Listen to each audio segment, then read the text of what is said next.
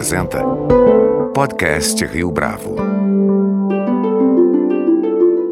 Este é o podcast Rio Bravo, eu sou Fábio Cardoso. Na última semana, o Brasil foi destaque na revista The Economist e a abordagem não poderia ter sido mais contundente. Na capa, a década sombria, com a imagem do Cristo Redentor usando máscara de oxigênio. Nas páginas internas, o texto dá conta de uma crise que, se não começou com o governo Bolsonaro, tem se agravado bastante ao longo dos últimos tempos, principalmente por conta da gestão da pandemia e dos desacertos em relação ao meio ambiente. Ao mesmo tempo, a revista lançou um olhar interessado a propósito de uma das mudanças sociais mais importantes do país nos últimos anos, que é a ascensão dos evangélicos. Afinal de contas, será que eles ainda apoiam o presidente Jair Bolsonaro? Para responder a essa e a outras perguntas, Sarah Meslin, correspondente da Economist no Brasil, fala ao nosso podcast que começa logo a seguir. Sarah Meslin, é um prazer tê-la aqui conosco no podcast Rio Bravo. Muito obrigado pela sua participação.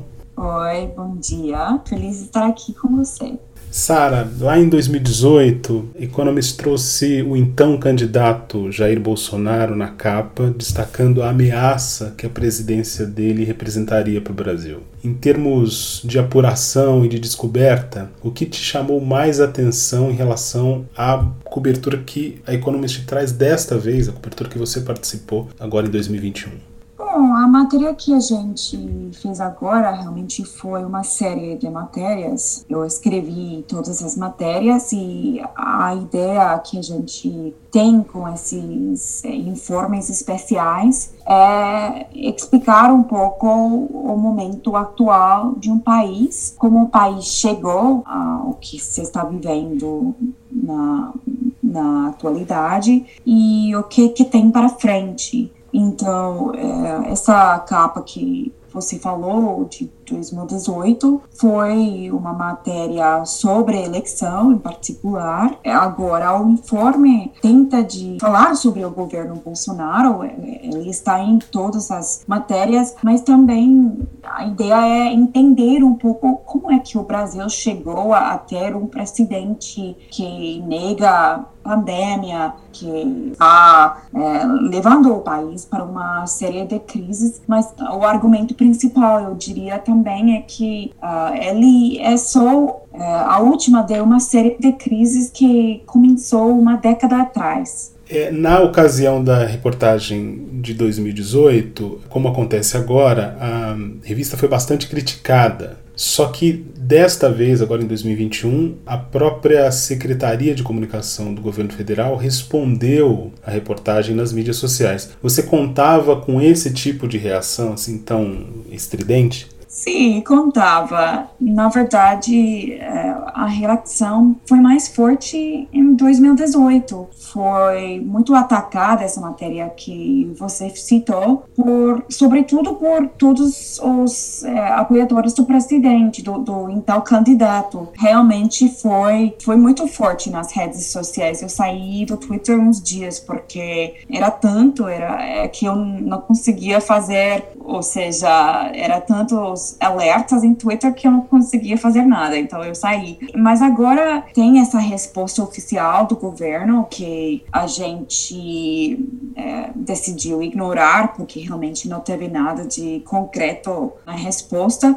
mas eu fiquei impressionada que a resposta nas redes foi mais de apoio e, e, pessoas comentando que era muito absurdo que publicava Secom. É, então, é, realmente eu acho que talvez mudou um pouco, ainda tem esse, essa bola forte de apoio ao presidente, mas eu também percebo que antes a gente talvez estava criticada por exagerar nas mentes de algumas pessoas a ameaça que o Bolsonaro representava. Agora percebo que uma parte maior é, da população, das pessoas que conseguiram ler o, o, informe, agora eles concordam com a gente que realmente existe essa ameaça. Você tem feito um trabalho de cobertura há alguns anos no Brasil e vale a pena ressaltar aqui a pauta relacionada à Amazônia e ao desmatamento. Na sua avaliação, esse é um tema que deveria ser mais discutido junto à opinião pública por aqui?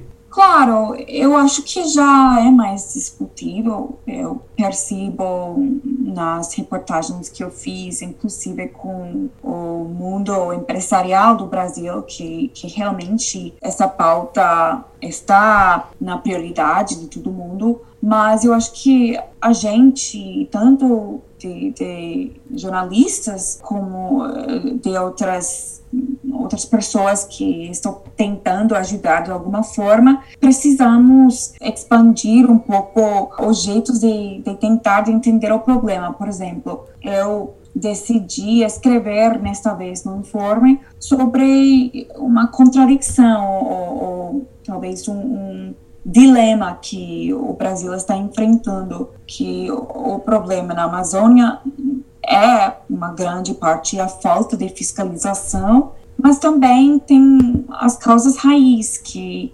incluem a, a pobreza, que é, a economia na região amazônica sempre foi uma economia principalmente extrativa e extrativa em atividades que prejudicam a floresta. É, a matéria enfocou na no garimpo de ouro e de diamantes, que é um exemplo muito exagerado, um exemplo muito forte de uma atividade ilegal que é muito ruim para a floresta, mas que, que traz muito mais dinheiro para as pessoas que estão involucrados diretamente, que beneficiam, mas também traz pouco dinheiro para a população em geral. Eu uh, entrevistei a, a, dois caciques do povo Pai Terceruí, também são primos, e, e um decidiu tentar de enfocar 100% nas economias sustentáveis, café, castanhas de Brasil, e o outro permitia garimpeiros entrar e, e também madureiros, porque ele achava que realmente não tinha outro jeito de pagar o que hoje em dia até os povos indígenas também querem, que é uma educação de universidade, ficar na cidade, acesso à, à tecnologia, etc. É, mas ao final do dia, os dois caciques estavam, estavam sofrendo, estavam enfrentando dificuldades, porque numa atividade nem sustentável, nem involucrar-se nessa economia de garimpo, estava trazendo o que eles precisavam, que é realmente que a Amazônia precisa, é achar um, um jeito de fazer valer a floresta em pé, a gente fala há muito tempo disso, há décadas, que se precisa créditos de carbono, você precisa economizar, é, você precisa tornar a reciclagem de água numa economia real, mas até agora a sociedade no Brasil, mas também no mundo inteiro, não achou o jeito de fazer. Então eu enfoquei nesse aspecto aqui. Tem muito trabalho para fazer, não só na parte de fiscalização, mas também regulamentar, achar jeitos de pagar pelo que realmente vale é, aqui no Brasil e no mundo, que é essa natureza. Você teve a oportunidade de conversar com pessoas frustradas com a situação econômica do país e também com cientistas políticos, historiadores, economistas. Existe algum ponto de contato na sua avaliação da percepção da população e dos analistas políticos em relação ao Brasil e mesmo em relação ao presidente da República? Sim, Definitivamente. Eu acho sempre importante essa parte de conversar com a população, porque muitas vezes tem esse ponto de contato, eles com certeza sentem o que muitas vezes as cientistas políticas, as pesquisas, as encuestas é, falam, mas eles conseguem te explicar de uma maneira totalmente diferente. Então, por exemplo, eu fui para Camaçari, onde recentemente fechou uma fábrica do, do Ford e onde realmente eles viveram tudo esse essa ilusão, essa essa esperança nas últimas duas décadas, famílias que estavam na pobreza conseguiram sair da pobreza, entrar uh, numas economias locais. Conversei com um rapaz de, de Camaçari, que os avós dele eram agricultores de mandioca, depois os pais dele tiveram uma loja de, de roupa e conseguiram mandar ele para a escola particular. E agora ele fez uma universidade técnica e, e conseguiu sair da faculdade e conseguir um emprego, mas que foi perdido porque trabalhava numa fábrica que fornecia para a Ford. Então ele realmente me falava, ele entende todas as causas que o, as cientistas políticas identificam sobre a, a economia, sobre a falta de políticas públicas dos governos PT é, de investir em, em, economias, em coisas que poderiam aumentar a produtividade e, e, fazer mais sustentável essa economia que foi muito baseada e é ainda muito baseada na, nos commodities. Ele entendia tudo isso, mas o que ele também queria me mostrar era como é ser um, um jovem de 20 e pouco anos, nascer num país que tem muito esperança de, de mais progresso, de diminuir ainda mais a pobreza e desigualdade, e agora estar entrando no mundo de trabalho, ter medo que essa mobilidade social, que acabou, que já não existe mais para ele. Então, eu acho que sempre vão junto a parte acadêmica, a parte de pessoas que estão estudando as causas e as pessoas que estão vivendo as consequências. Na reportagem, tem uma seção que fala do papel das igrejas evangélicas no Brasil. Na sua opinião, quão importante é esse segmento para compreender o que está acontecendo no país hoje? Eu acho muito importante e eu sentia a falta de, de ser parte da população nas minhas reportagens anteriores. Eu óbvio que conversei com muitos evangélicos no, no, nos meus três anos aqui no Brasil. Agora, quase um terço da população é evangélico, então eu conversei muito com pessoas evangélicas, mas eu nunca fiz uma matéria para tentar entender um pouco esse grupo. E o que eu queria entender era por que, que os evangélicos apoiaram tanto o Bolsonaro em 2018. Eles eram é, um dos setores da população que votou mais no presidente. E também queria entender como é que eles sentem agora. E o que acabei aprendendo era um pouco a história da é, do crescimento dos evangélicos e também do crescimento da participação política dos evangélicos. E o jeito que em 2018 se podia observar um pouco essa máquina funcionando. Muitas vezes as pessoas votaram em, no Bolsonaro porque estavam ouvindo dos seus pastores que ele era o candidato que mais representava os objetivos deles, que, que são os mesmos objetivos de sempre, que tem a ver com valores conservadores, tentar de limitar um pouco essa, essa progressividade que vinha é, nos governos do PD e que assustava muitos evangélicos. E conservar um lugar para a igreja no Brasil, é, especificamente é, vou citar o exemplo da pandemia, que era muito importante para eles é, conseguir que a igreja era considerada um serviço necessário que deveria estar aberto mesmo quando representa um risco para as pessoas.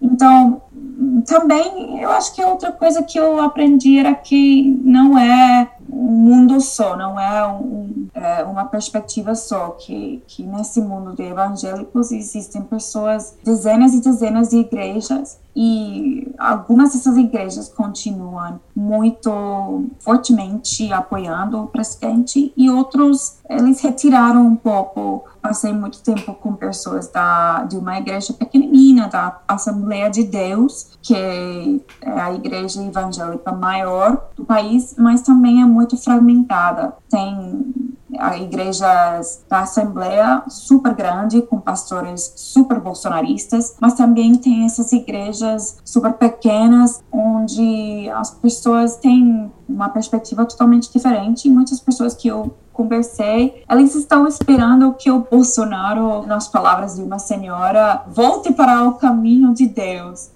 eles estão esperando muito, mas eles também, eles também eh, estão, em alguns casos, prontos para votar em outra pessoa se ainda eles acham que o, o Bolsonaro não está entregando o que ele é, prometeu. Então a matéria tentou de é, entender e identificar a padrão, mas também as exceções ao padrão. Como é que você percebe, Sara, o trabalho que a imprensa brasileira tem feito na cobertura do presidente Jair Bolsonaro?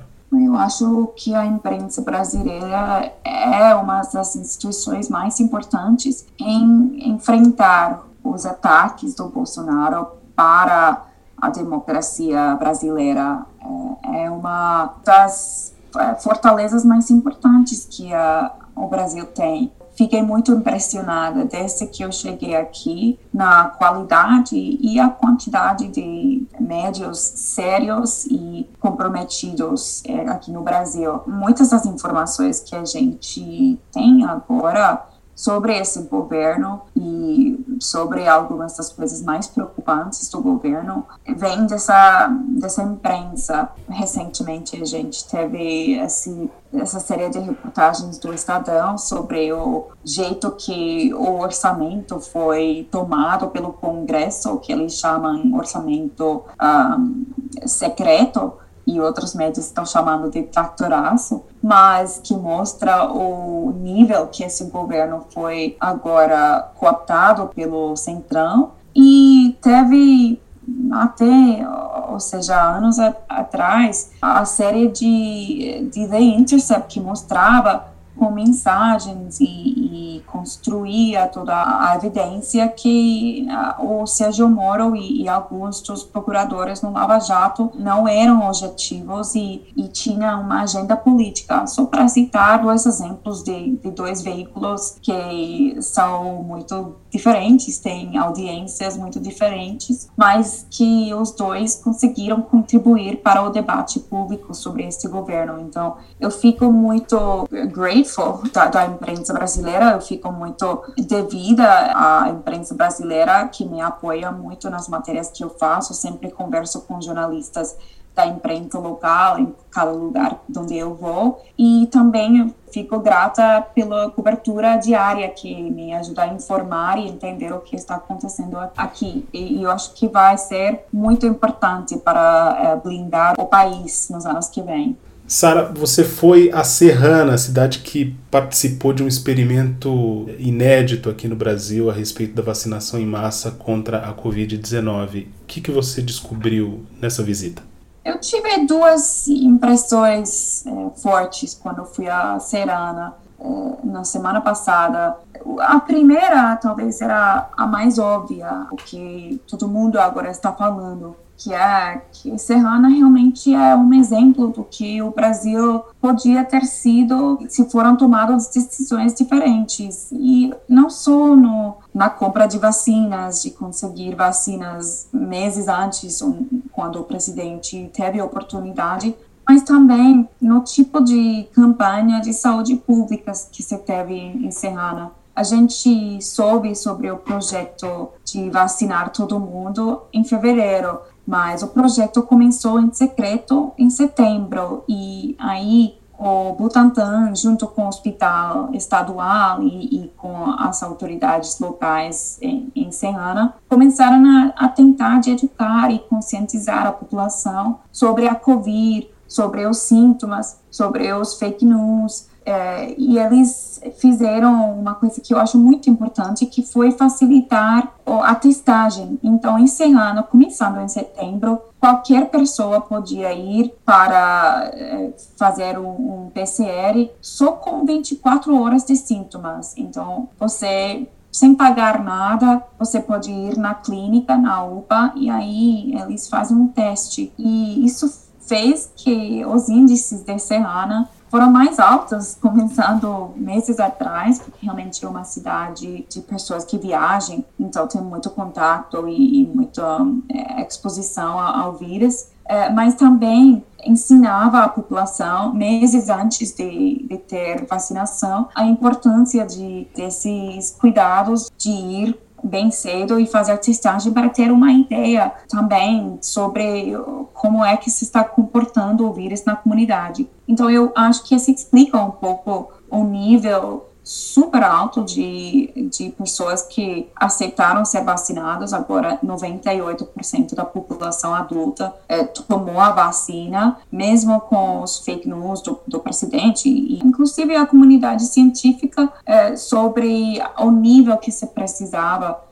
de vacinação para o Coronavac, que tem uma eficácia menor, mas é, o estudo comprovou que realmente se, consegue usar essa vacina para conseguir uma imunidade rebanha, que foi em 75%, com 75% da população vacinada, começou a, a, a cair os casos e, e as mortes. A segunda coisa que eu não esperava era que eu percebi um trauma em Serrana. Eu achava que eu ia chegar e todo mundo ia estar na, na praça, nos bares, sem máscara, todo mundo super feliz porque agora quase não tem vírus em Serrana, mas eu fui e percebi que mesmo nessa cidade muito mais é, mais segura ou menos contaminada pelo Covid, existia um cuidado e um, medo muito maior do que em outros lugares muito mais afetados pelo vírus neste momento. Então eu acho que as duas coisas vão juntas. A população, ah, como um senhor me falou,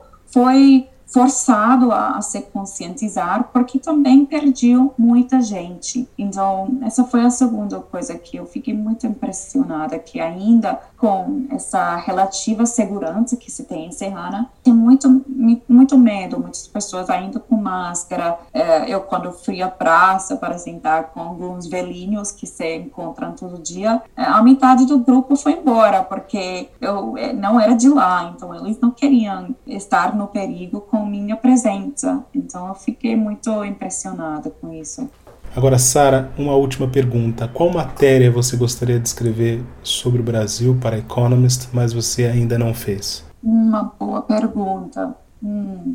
Bom, eu acho que uma pauta que eu gostaria de fazer, que eu vou fazer é, e que vai ser difícil para mim fazer, é escrever um pouco sobre a, a base de apoio do presidente, do sentido um pouco mais geral, é, mais amplo, uh, sobre a direita brasileira agora é, e como foi mudando nos, nos últimos anos. É, essa matéria começaria provavelmente com a eleição do Bolsonaro e o jeito que diferentes direitas empresarial, direita ideológica, religiosa, etc., é, Nova Jato, juntaram nesse candidato e depois começou a fragmentar e entenderam um pouco alguns grupos que quebraram com Bolsonaro e para onde eles foram, os outros partidos que se identificam como parte dessa direita, Partido Novo e bom, toda uma série de outros sabores políticos. Depois, os que ficam com o presidente, os bolsonaristas mais duros e alguns outros grupos que talvez até discordam com o presidente em alguns uh, aspectos, mas que continuam achando que ele é o, o melhor que, que esse país tem. Então, é, acho que vai ser difícil agora porque exatamente porque The Economist agora é conhecido por ser muito crítico ao, Bolsonaro, mas é, eu sempre digo que assim não impede que a gente escreve sobre alguma coisa com uma mente aberta. Então, eu espero conseguir conversar com pessoas para essa matéria e representar suas perspectivas, inclusive perspectivas de apoio para o Bolsonaro. Então, essa é uma matéria que eu vou fazer nesse uh, ano e meio antes da eleição de 2022. Sara Meslin, foi um prazer tê-la aqui conosco no podcast Rio Bravo. Muito obrigado pela sua entrevista. Muito obrigado, foi um prazer. Você pode comentar essa entrevista no nosso perfil do Twitter, arroba podcast Rio Bravo, ou no Facebook da Rio Bravo. A nossa lista completa de entrevistas está disponível no Apple Podcasts, no Deezer, no Google Podcasts, no SoundCloud e no Spotify. E no aplicativo O Guia Financeiro, além dos nossos podcasts, você encontra muito mais conteúdo sobre o mundo da economia em diversos formatos.